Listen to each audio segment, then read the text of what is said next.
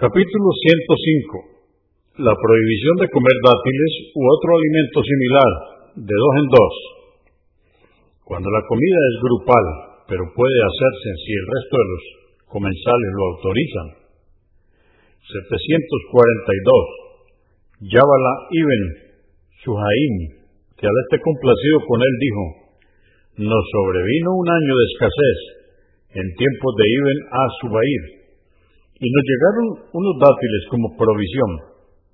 Mientras los comíamos, pasó junto a nosotros Abdullah ibn Omar, que Alá esté complacido con él, y dijo, no comáis los dátiles de dos en dos, pues el profeta, la paz de Dios con él, prohibió que se hiciera, a menos que se pida permiso al resto de los comensales.